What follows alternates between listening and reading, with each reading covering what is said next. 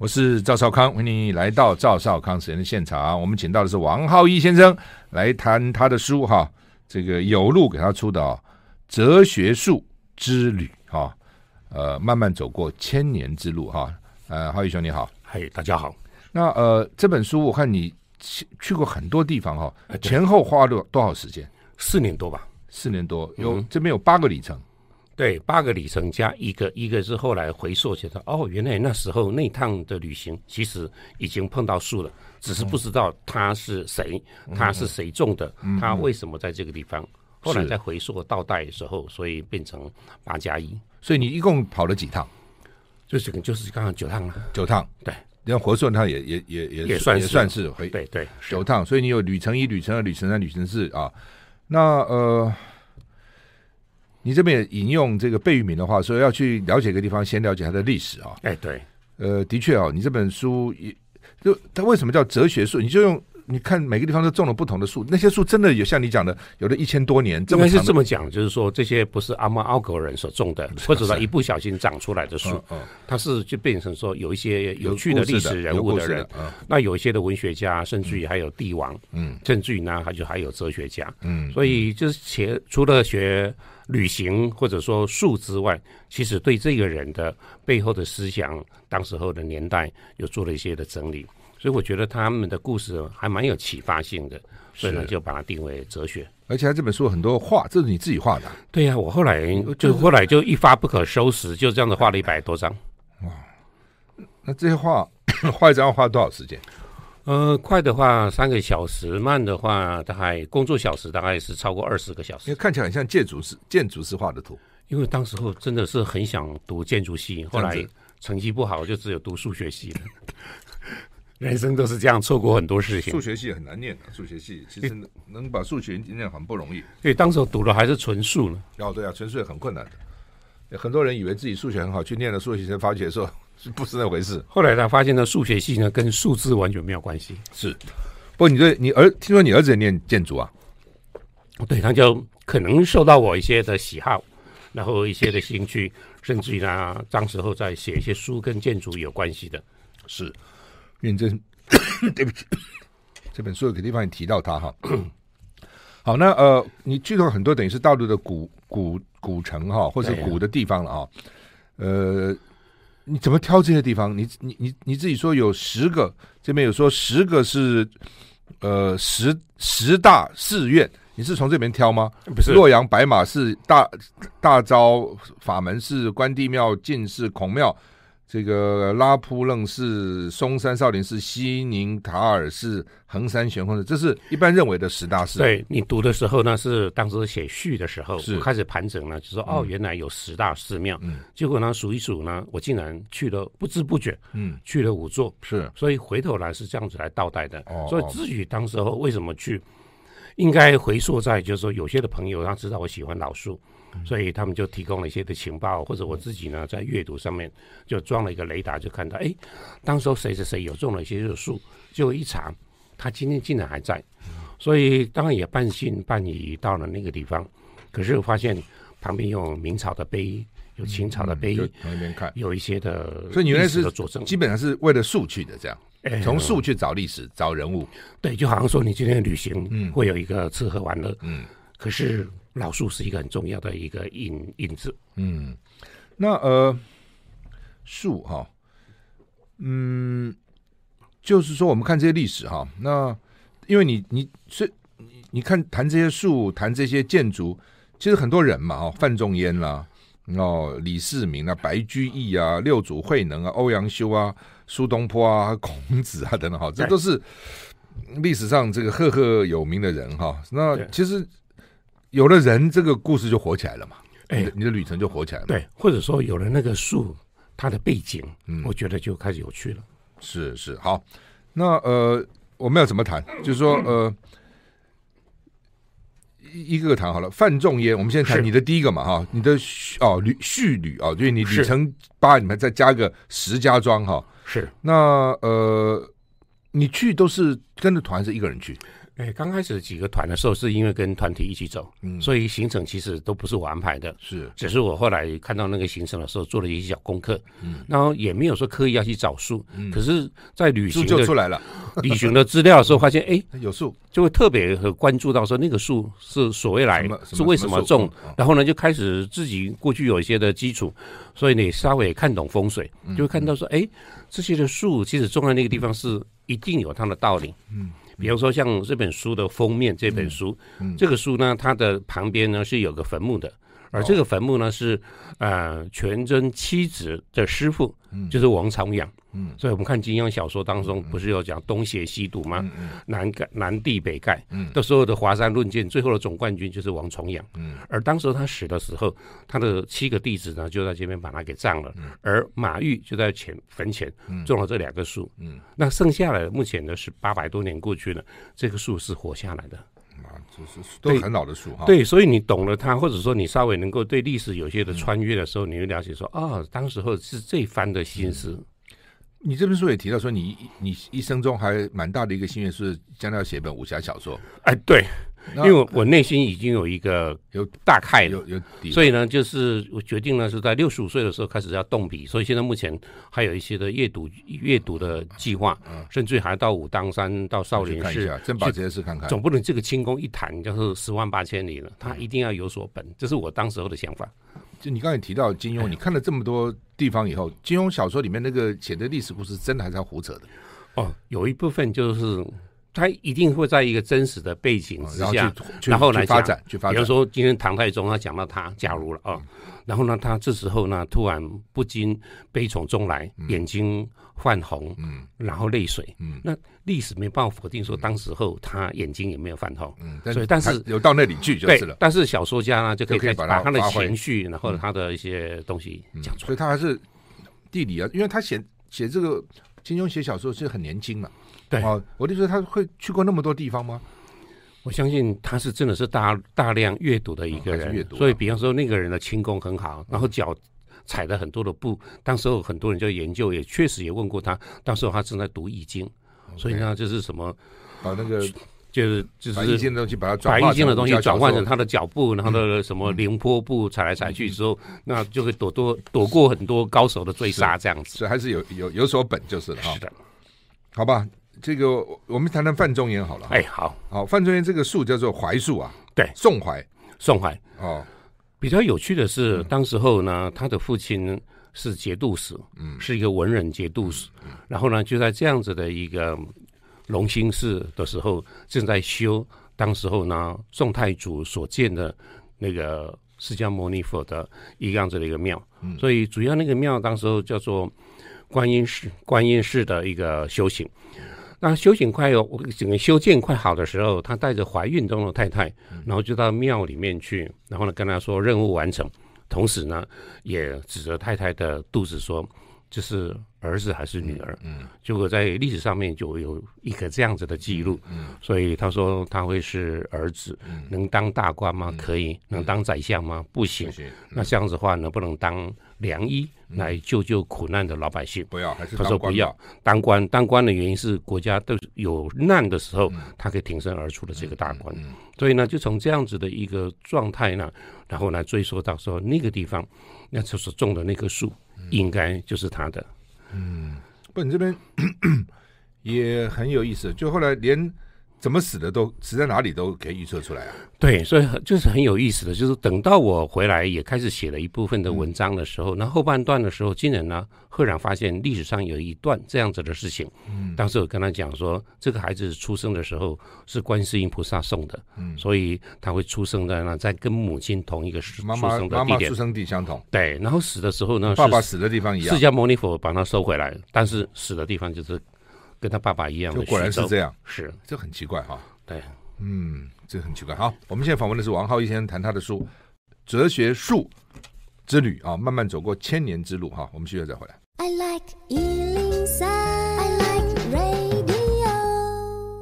我是赵少康，欢迎你回到赵少康时间的现场。我们现在访问的是王浩一先生啊，谈他的书啊，有路给他出的呢，有路出版社出的《哲学树之旅》啊，慢慢走过千年之路。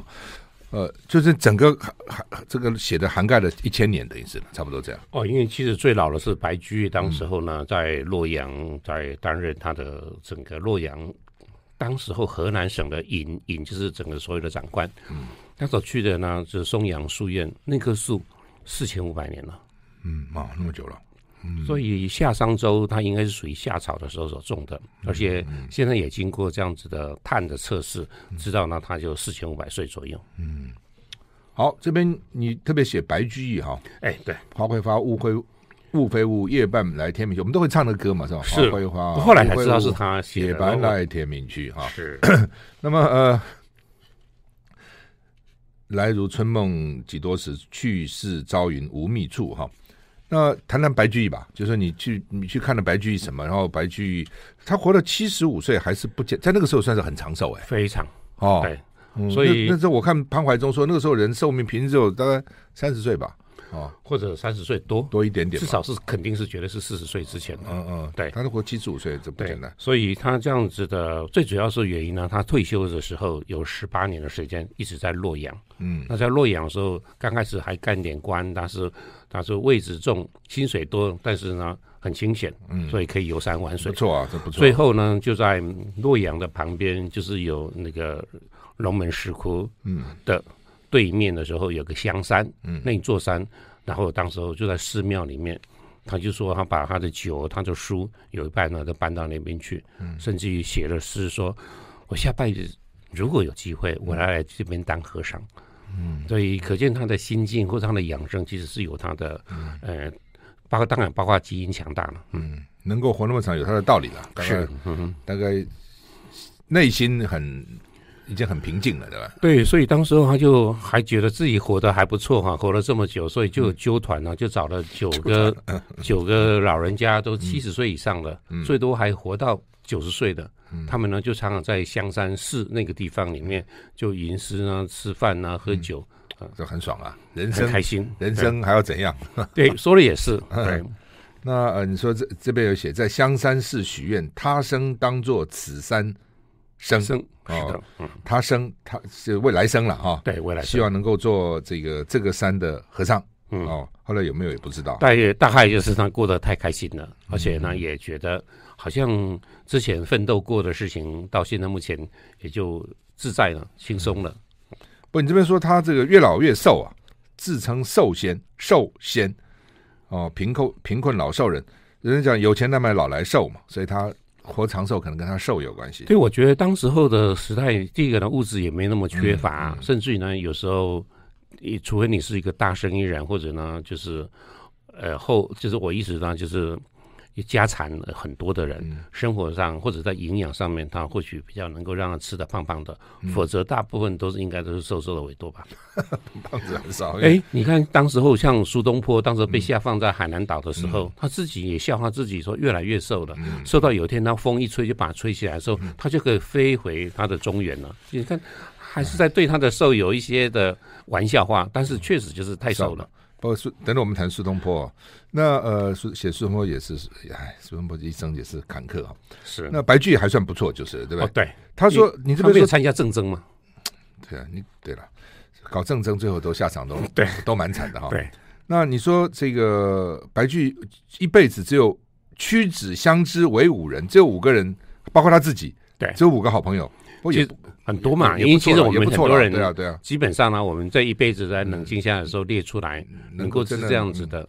对于我们生命中，应该会有一段一段，有些高中的时候好朋友，大学的时候好朋友，商场的时候有一个好朋友，可是到最后能够一起喝酒不多了哈，共赏月色的其实也不多。对了，有时候好朋友是好，你会想那段时间是一个好的记忆了，但是现在各种环境条件都差很远，所以也也也也不同了哈。是，好，那呃。白居易他他种了什么树，或是他跟跟什么树有关？OK，就因为他在荷兰的时候呢，他就在那边当荷兰尹，然后呢，对于松阳书院，他有特别的眷顾。荷兰尹是河南省长啊，对，是荷兰省长，省长对是。所以当时候他也爱申请退休嘛，就皇上就跟他讲说，你这个位置你就继续帮我撑着吧，反正薪水是很好。他自己在写诗的时候也还公告大家说我的薪水有多少，但是我的事很少，所以他带着其他的和尚，离家事少还钱多，为什么这么好？为什么皇帝皇帝对他的就代表说他没有政争的时候，他的权威、他的他的他的地位、让他声望，嗯、然后呢，他在这个地方他有很多的想法。那个时候生文明就应该不错了，对。那确实是他真的是一个好官，嗯、这个也是真的。嗯、就是说他虽然很客观的讲说他日子过得太开心了，嗯、可是他确实是付出也很多的东西。嗯，嗯所以他就这样子的在这个地方的时候，我发现就非常有趣的一个历史的状况是，因为在他的之前一千多年，汉武帝就曾经站在这个树下赞美过这棵树，而之后到了大唐的他呢，又来到树下的时候，听琵琶声，听乐曲，然后呢晚上这边喝酒，然后就看到这棵树。嗯，所以回头呢，我在看到这个树的时候，脑袋因为有这样子的历史人物的故事，我就想象中好像就有足印呢叠在这个地方来。嗯，一个是汉武帝，一个是白居易，一个是我。是这样子的，嗯、有这样子的一个对这个树的一种的想象跟仰望。是，你还到他坟前石碑哦，这个倒是真的哈。对，这个你敬他什么？OK，就是啤酒。对，当天的喝啤酒，他搞应该喝白酒。对，可是你那个地方你不方便买到什么东西，啤酒比较容易带，啤酒容易带嘛，或者说啤酒随手就可以买到其他的品牌。是，那我觉得是心意嘛，因为他就真的是喜欢喝酒的老人家，然后。那个墓的时候，在那个地方其实游客很多，嗯，可是因为它上面的墓碑上面的字哈，像是太傅，太傅的意思就是太子的老师嘛，对，那个傅可能字写的有点像传，传传统的传传家啊，对，传家了，所以很多的人在那边看的时候呢，他们不懂了历史背景啊，然后就直接想，哎。太传是什么东西？很多人就在讨论这个字是什么字。我们一个人懂了，在旁边就一直等着他们。你赶快走，赶快走，我要跟他拍照，这样子的情形。嗯，所以印象非常的深刻。那真的只是带着这个酒去的时候，我觉得这也一种一种的心意吧。嗯，是。好，你这边讲说他呃，从西元八百年、八百零六年、六七年时间连登三科哈。嗯，就他会考试就是了。我我只是好奇啊，他比如说他最后考到什么？进士吗？OK，应该是这么讲。十五岁之前呢，因为都是在逃难，因为安史之乱之后的节度使呢，就继续兴风作浪。嗯、那他就整个呢，一直到了。杭州的时候，到了苏州的时候，十五岁的时候，他才告诉我说：“啊，我终于知道呢，有一种东西呢叫科举考试。嗯、那有一种呢，是一个苏州的这样子的太守，杭州的太守，一个太守喜欢吟吟诗，一个太守喜欢喝酒，嗯、所以他人生目标就很确定了，嗯、我要认真读书。然后有一天，有一天，有一天。”我如果当其中的一个去当太守的话，我的人生志愿梦想就是这个地方。嗯，所以他就开始真的是励志了，开始励志。好吧，我们休息一下，看来到底怎样？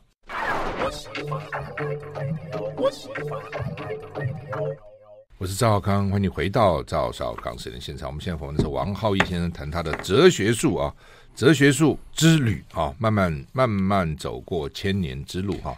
那我们刚谈，先谈。呃，刚谈过范仲淹，我们谈白居易，因为大家比较熟白居易哈。嗯、那范仲淹当然也熟了，这个先天下之忧而忧，后天下之乐而乐了哈。对，我记得我在台大的时候也是一个舞会，碰到一个女生，中文系的，还不错，气质都蛮好的。她突然跟我讲说，我的祖先是范仲淹，在舞会，我当时肃然起敬，真的 真的肃然起敬。好吧，啊，回到这个，回到回到这白居易啊，是白白居易呃。你你刚刚提到是呃十五岁游历之之十五岁之前是在到处游历啊或等等哈逃难。你说有梦到十六岁眼界大开，到三十五岁三科中举也蛮老了，是十五三十五岁。应该是这么说，他后来就考上了进士。可是，在唐朝的时候的进士呢，因为是隋朝才是有科举嘛，OK，所以在唐朝的时候，其实科举呢跟后来的明清的时候不太一样，是一个比较呃不那么完备的一个科举的方式。是，所以你考上的时候，你开始有一个很地方的小官来做。对啊，可是还有第二段的考试的时候，他就是说，你们这些考过科举的，嗯，然后呢，或者呢，目前呢担任小官的人，嗯，我呢开了一个另外一个考试的公务人员升。接版的这一个的考试，嗯，所以呢，他当时他就跟他元稹两个人，然后就把原来的手上的工作呢，所以叫元白嘛，元稹白居易，对，两个人呢就辞掉了，辞掉之后呢，到庙里面呢，就是租一个房子里面，两个人这边 K 书，K 书的过程中间呢，那白居易更认真的这样，他就做了一个后来公务人员要考试的题库。哦哦，他都编了一本参考书，厉害啊！对，因为你从考试会问你说，哎，请问这个赵先生，那你对于目前的国防你应该怎么处理？那目前的外交该怎么处理？所以他就把所有的题库呢，就想象过，然后答案也都写出来了。嗯，所以他就这样子模拟的方式，嗯，所以他就高中了。嗯，所以呢，高中完毕之后，就经过里面的门槛，里面的门槛的门槛，所以呢，就是在这个时间里面，他就跨过三个门槛。哦，这个是。所以不是说第三次考到进士，不是秀，不是秀才举人，是进士以后还要还要进阶，还有你才有官，还有开始往上升，还有各方面，不容易啊。所以唐朝的时候真的是不容易。但他就算按按你的书上写，连登三科，也不过去一个县里面干个县尉，也不大嘛。县尉就是。其实母县的话，就可能就是那个县，就又是小县嘛。嗯，那现在小县的话，可能就是一个可能人口都没有永和现在人多的地方。永永和人很多啊。对，不用，或者说搞不好只有十万人口的地方，一个县而已。对，那县里面呢，就是一个小科长，嗯，就是这样子的一个官。我就说，经过那么多考试，嗯，到了三十五岁才干干这么个小官了。对，那刚开始的时候，一定是先从地方开始蹲嘛，蹲了之后，你的开始能够上来，开始有机会的。然后，当然你的文字好，你的思想好，还有有人要拉拔你，这个所有事情都是这样子的巧合，或者呢有实力。嗯，我以为是考上进士，然后又这样。应该开始有一个还不错的官，没有那么大的官。对，在唐朝的时候是没有，在宋朝的时候就有了。嗯，对，宋朝的时候呢，就是你只要考中了，然后皇上呢在殿试里面觉得不错。呢，你有他有三个等级嘛，嗯、一甲、二甲、三甲嘛，嗯、一甲就是前三名嘛，嗯、就是状元、榜眼、探花，嗯、二甲也不错，之下来这些人之后，主要在经过基本的审核之后，你再有一次的地方官的历历练，你就有机会在中央、嗯、开始拿，就是往上往上爬了。嗯。所以我看唐朝是很辛苦哈，对，我看搞了半天已经连登三科了哈，就我以为他可以当个大官，他分配一个县尉的职责。你说他繁繁杂琐碎，终日操劳哈，而且呢，而且三十五岁了，对，三十五岁的时候，他算是一个在那个年代的时候非常晚婚的人，嗯，所以他整个就这样的连中三元之后，他还开始从他的朋友中间的妹妹里面去跟人家提亲的，哦。这是一个蛮特别的，所以他把蔷薇花当成他的夫人的哈。对，看到开花少少府无妻春寂寞，花开将尔当夫人，很有意思。就是你看这个人真的很有意思，啊，真有意思哈。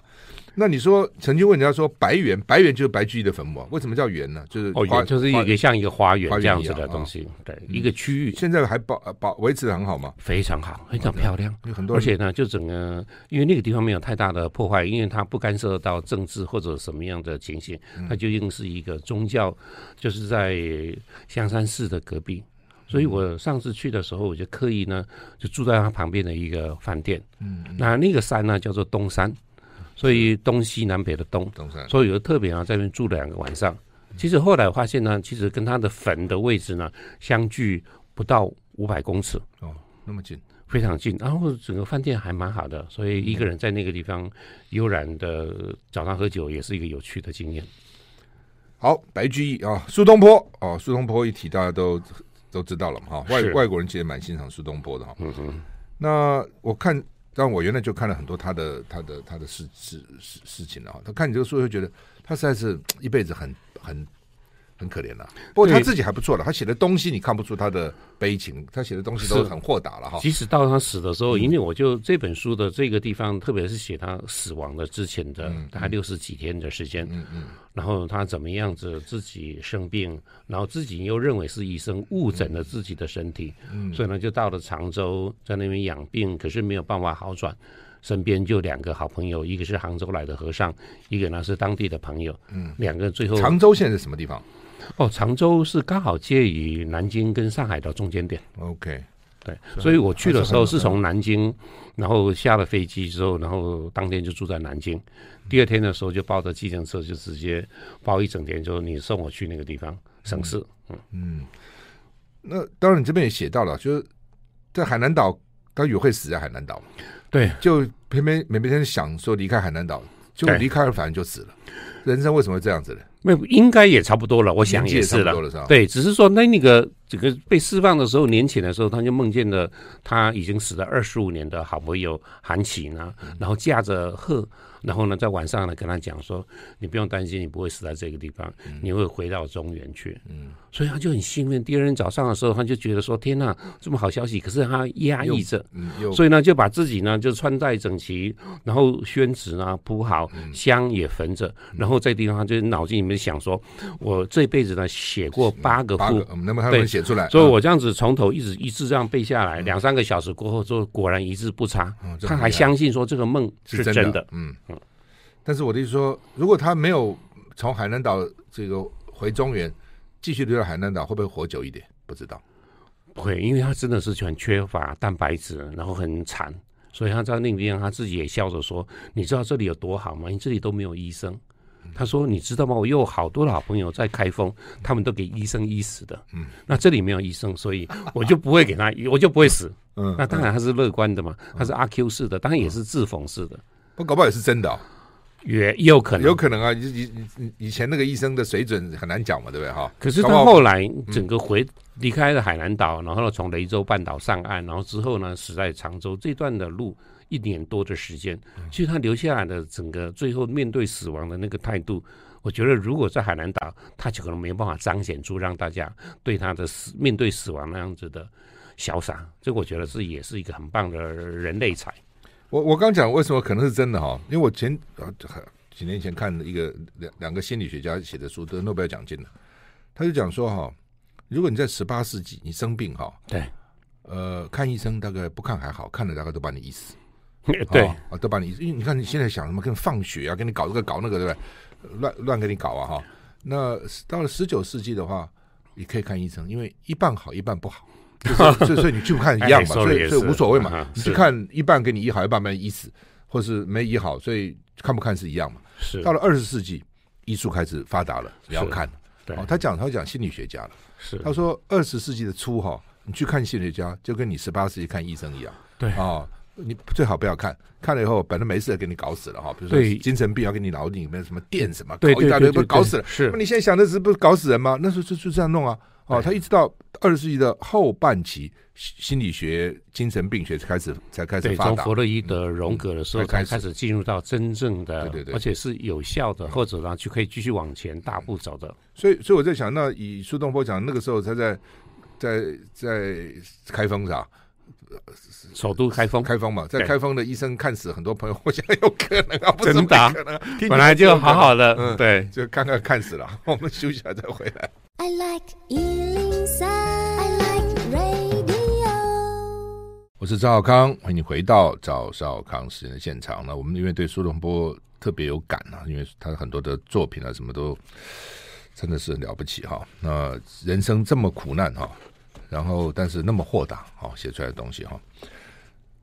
这个六祖慧能哦，我对对来讲讲好不好？嵩山，对。当然，六祖慧能就是少林寺喽。对对，少林寺。嗯，对，然后就出祖庵，就是我去少林寺，离开了整个主要的建筑群之后，一个人大概走了将近三公里的地方。嗯，所以去从有去少林寺的人，然后去出祖庵的这个地方的人，百分之一都不到。哦，换句话说，那条路有点长，那条路不是观光景点，嗯、那条路呢，就是除非你的就是。散步或者悠哉的，嗯、或者懂得原来那边有一个六祖慧能种的树，嗯、你特别呢去瞻仰它。我觉得这样子的人是有的，但是这真的变得很很少了。嗯，嗯，所以呢，整个我早上一大早就到少林寺，嗯，所以等到两个小时完毕之后，已经是都是人了。就是那个 feel 就没有了，所以刚好这时候你离抽身，然后就买了他两个几个的梨子，然后呢还有银杏的纸的纸，然后呢一杯的饮料，然后就一个人就往那个出祖庵的地方走，大概就是这样子的一个过程。你你吃过少林寺的那个素菜没有？他们说很好吃，我不知道真的假的。没有，我因为我没有？我就一个人而已，所以吃的东西就非常简单。所以你没有到那个寺里面去吃他的菜，是听说很好吃。因为他们现在目前呢，就非常的例行，是那些的呃僧人们，他们种了一些的有机的东西。哦，那确实是把过去在唐朝的时候，甚至于后来的朝代里面，他们的生活的样貌，现在目前有点把它找回来的感觉。呃，是不是他们说很商业化了？因为他那个住持啊什么很很厉害。对，我觉得他有另外一个我们可以来讨论的一个地方，是因为他如果用这样子的方式，然后来跟他的政府拿来来输成，那我觉得才能够保保住他今天所要的那个样貌。我觉得，因为他再怎么说，他就是一个招牌的寺庙嘛。嗯，对。如果你有做这个事情，用你的柔软的身子，用你柔软的态度，然后呢，换取更大的空间，我在某种程度上觉得他是聪明的。好像你这书讲，在好几个朝代，那个帝王都下令要保护少林寺，为什么？哦，少林寺呢？因为第一个呢，你如果去到那个地方去，嗯、你会那个空间，然后呢那样子的信仰，嗯、然后第一个呢你会折服，这是首先。嗯，那另外一方面呢，它因为是禅宗的一个发源地，嗯，我认为呢，所有的只要读过书的人，对禅这件事情，他会有很多的特别的内心的一种的。磁性想要靠近他的东西，嗯，然后确实是他整个的所文化的有形的跟无形的，有形的是建筑，无形的是禅宗，当然更能够让我们开心的是他的武功的那个世界的地方，但是这三个揉揉合在一起的时候，我认为呢，它就是造成刚刚讲帝王的对他的尊敬，就好像对山东曲阜孔子孔庙，或者呢旁边的孔府，甚至于。公司埋葬的地方，大家一以贯之的一代或者一个朝代一个朝代这样子的，呃，保护他们是真的。那就你到少林寺，你看到的跟一般观光客有什么不同？你你或者你想看什么？哦，第一个我想看的是建筑，它的风格，嗯、然后当然去看到一些的树。比如说，在那边呢看到了，因为我知道它的历史，嗯、少林寺到目前为止呢就一千五百年，嗯，对，它是北魏的时候，嗯，然后呢所建的一个寺庙，嗯，可是就在它的重要的一个入口处的地方呢，有一棵的银杏，也是一千五百年了，银杏，对，那可见呢，而且它的位置呢，就是整个它是中轴线，然后对称的一个位置。嗯换句话说，那个地方肯定是建那个寺庙的时候，那个树就长到那个地方来的。嗯，嗯对。所以，当你如果懂了这些的时候，你就看那个树，它有特别的情感，因为是整个朝代改变了，僧人也来来去去的。嗯。然后兴兴衰衰的，可是那个树还在那个地方。更有趣的，那个树上面呢，有很多呢被人呢所戳出来的洞。为什么？因为很多的宋朝的时候、清朝的时候，这些的和尚武僧，然后专门练一指功的时候，就往那个树一手指插。插到洞里面，无数多的手手戳出来的洞在那个地方，对，所以说表皮就是除了它的斑驳之外，就是那个手的痕迹非常的清楚。只是现在目前把它保护起来了，不准再戳了。否则如果是我之辈的话，我也想办法去 戳两个，或者戳别人已经戳出来那个洞里面，自己大概很难把它戳出洞来。对对，我们就假装手指头有一半在里面的这种感觉，也也蛮蛮酷的，表示他们的武功还是真的。树能够戳个洞也不简单了，而且那个树你看一千五百岁的，它第一个它活得很好，嗯、所以它也不怕你戳。嗯，那第二个呢，就是代表了是它真的是武功有人。嗯，你可以想，当时不是观光景点嘛，嗯，就是有些真的在那边小和尚就自己呢偷偷在那边练一指神功，就戳啊戳这样子的，太有意思了。他真的有武功吗？少林寺，你有看到吗？你？那些僧人哦，他有一个固定的时间表演，表演这是一个，而且呢表演的时候，那个声势非常的壮观之外，他的功夫真的就是硬底子。好，最重要的是整个少林寺周边有非常多的拳师，他们自己呢所营造的的这种补习班或者一个小教也有小学校。嗯，那这些听说当时候在周边所在练功的人，很多人就不读书的嘛，这边专门练功的。大概目前呢，那个外面周边的学校的学生超过五万人，那么多人。对，哇，这 Chinese 功夫还真的。对，我去出祖庵往上走的时候呢，刚好呢，因为是夏天，所以呢，就有一个老师呢，就带领了很多的小朋友，然后从祖祖庵的上面呢，慢慢走下来。我在下面等着说，待会我要攻顶，一定要传一下。就他们下小朋友下来的时候，也刚好在我旁边的地方休息，所以我就跟那个老师开始聊一下。他就跟聊一下，我说你的功夫是哪里来的？他就说在外面的拳师啊，那些的拳师全部都是少林的功夫，或者说少林寺和尚所教他们的。只是他们现在目前在外面职业，那他为什么不到少林寺学，在外面学？少林寺有少林寺的派系，那少林寺的话，你必须要是和尚嘛，或者说他有和尚才学。那外面会有很多的民间嘛，你看我们读武侠小说的时候，都会有一些的，不是和尚，他是修了少林寺。等少林寺有难的时候，这些人全部都出来了。嗯，所以少林寺人分两种学武，一种是和尚，真的在少林寺里面。对。用是外面，就你可能不是不要做和尚，但是你要学武，就在上面是外面。所以它有非常多的像补习班或者这样子的小学校。那当然有，那天在少林寺看到好多的老外，而且呢，这些老外呢，全部都是劲装打扮。哦，真的，他可能是从旧金山来的，他可能是从槟城来的，他可能是从地方来，他来这边朝圣。嗯，而且他一身的这个功夫啊，我们这种就穿着牛仔裤的，背着背包的，就看起来跟这个空间是格格不入的。那些人来之后，然后就站在少林寺的大门的地方，或者一些重要景点的时候，那些人是在那个地方，我相信他的内心可以看出来，这种人激动的。嗯，他终于来了，来到这个地方，所以他可能在美国或者在其他地方已经学了。学的这武功了，对，因为很多的很多人就出来的老师教他们的，对，就有一些老拳师们，他们就到飘零过海了嘛，然后呢，就到别的地方去的时候，可是他们的内心一定会跟他们讲说，少林寺就是我们心中的那个殿堂，是，所以有一天的时候，他学学成到某种程度去，是刚好来能够来了，所以我想他的眼神是是那种很前进的，是我们难以想象，就跟宗教一样嘛，哈，哎，到是这样到一些宗教的这个圣地去哈，是，哎，少林寺应该把这些人。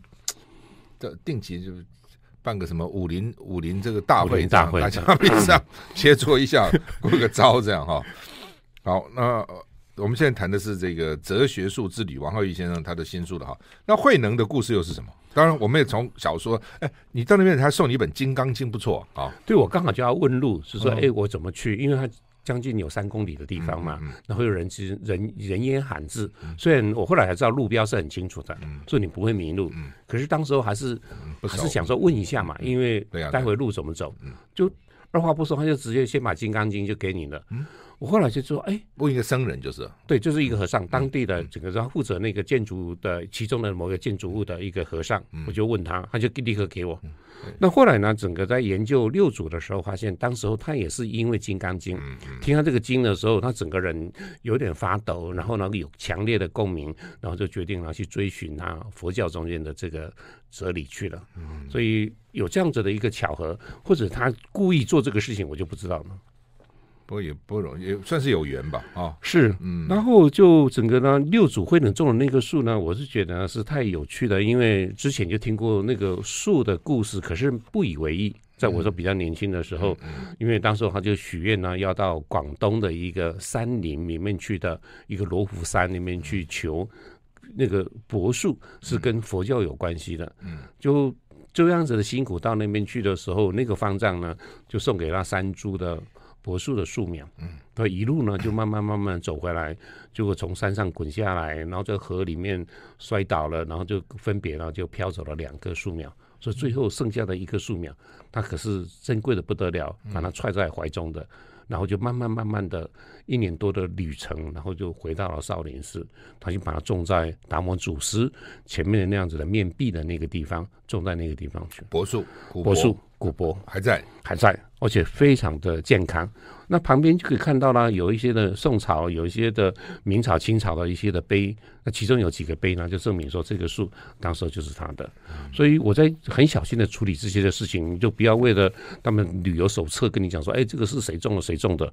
确实到了那个地方去。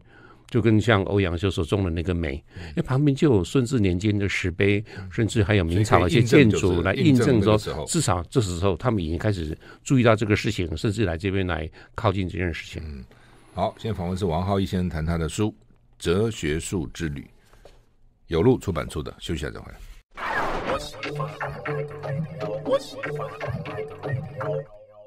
我是赵少康，欢迎你回到赵少康实验现场。我们现在访问是王浩一先生，谈有路出版出的《哲学是哲学树之旅》哈。一一般哲学谈人物啊，谈这些树啊，谈这些古迹哈，很有意思哈。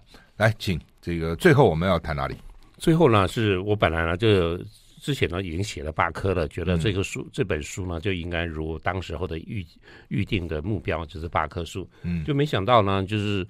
然后去了大连，因为也就是呃参加了心理学会的一些的演讲，去那个地方。嗯，那大连呢，我们知道说这个地名，对我们读历史、读地理的时候已经耳熟能详，可是从来没有去过那个地方。嗯，后来才知道说，今天到那个地方之后，发现整个城市的规模跟里面的建筑呢，有一些呢当然是俄罗斯当时所种的，嗯，可是呃不建的，可是有些时候。是日本他们所城市规划出来的。嗯嗯嗯、我在那边看到的街景，都发现呢，它根本就是现在的台南市的放大版。哦，因为台南市过去呢叫台南州，嗯，是日本在一九二零年满洲国在东北搞的那个时候，对，搞的时候，一个呢是放大版的台南，所以在那个地方，当台南今天还有很多的圆环，可是，在大连呢，他们叫做广场。哦，很多的广场也是日本当时所留下来的，只是尺寸是变大了。嗯嗯，尤其是最重要那个广场旁边呢，就有很多的西方式的，然后公部门的一些建筑，跟台南市呃台湾文学馆的前面的周遭的也是一模一样的情形。嗯，所以有这两个地方的整个的对看的时候，就突然就觉得有意思的是，另外有意思的是黑面琵鹭。哦，那边也有。整个呢。台南的黑面琵鹭有一半是从那边飞过来的，飞过来哦。所以呢，其实黑面琵鹭呢已经是两个城市这样子来对飞，嗯，那么多年了。那我们我弟是从台南，然后到了大连，所以呢就想想说，哎。天气气候差蛮远的，不过就是因为气候远才要过来的。对对，就是因为一个是冬季，一个是夏季的这样子的事情。我想说，哎，那就去看相亲吧，是这样子的一个 这样的想法。然后呢，又看到这两个城市，然后是一个这么有趣的很多的雷同。嗯，所以就是在大连里面，当然参加了研习之外，最主要还是去了旅顺。嗯，那旅顺呢，就是一定就在读读历史、读地理的时候，一定会读到的地方。嗯，然后呢，看到那边的日本所留下的建筑，嗯，后来呢，目前呢被保留下来的一个状态。觉得呢，就跟台湾有很多的一些眷村，或者呢有很多的一些老房子留下来之后，他们开始呢做了一些的改变，或者呢在这样子的旧的建筑物当中呢，给他一个新的想法。我觉得这个呢，就是我在那个城市所看到的一个情形。当然也吃了一些的美食，也很开心。嗯，尤其是吃樱桃。那边的樱桃好像不用钱一样，他们最重要的、最盛产的、最便宜的就是樱桃，是白的还是红的？红的。然后就看到那脚踏车，很古老的脚踏车，铁梯背的那种脚踏车，然后左右两边呢就装着满满的，嗯，就是完全没有包装的啊，就是樱桃啊，就左右两边。那你要买多少，他用塑料袋帮它装进去，称一称就好了。不像我们这个地方宝贝的跟什么一样。贵啊，台湾樱桃很贵。对啊，但是那个地方就随手。不是台湾那个，不是智利就是。就是美国嘛，华盛顿，对，就是那样子的进来的。可是他那个地方好吃，好吃吗？好吃哦，而且大大大小小参差不齐嘛。因为这个地方又不需要品管了，他就要做这样的事情。所以在那边看到这样子的跟历史做结合的空间，然后看到这样子的水果。接着呢，去了沈阳，嗯，那沈阳我们就搭着车子过去，八百公里是吧？对，八百公里呢，就刚好四个小时的车程。嗯，到了之后，发现沈阳真的就是一个。在满清的时候，他们的首都就在最早的时候在那个地方，嗯嗯，所以保留的非常好。然后整个故宫的中轴线，然后正前方就看到张学良的他家的故居，张作霖。所以可见呢，当时候他的爸爸其实是有想当东北王的概念的，所以在那样子的过去的这样中轴线里面建了一个超级漂亮的。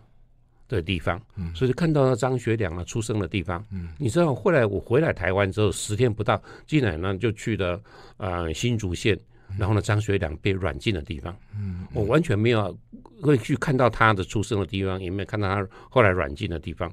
所以张学良在这个地方，在整个这一次我们当然没有书写的时候没有讲，可是我觉得那真的是一个悲剧。嗯，或者说那个是时代的时候下的另外一个产物了。嗯，是。好，今天非常谢谢王浩义先生啊，跟我们谈他的书啊，《哲学树之旅》哈，里面非常丰富哈，呃，看起来非常有意思。谢谢，谢谢浩义，谢谢，谢谢大家，谢谢，谢谢。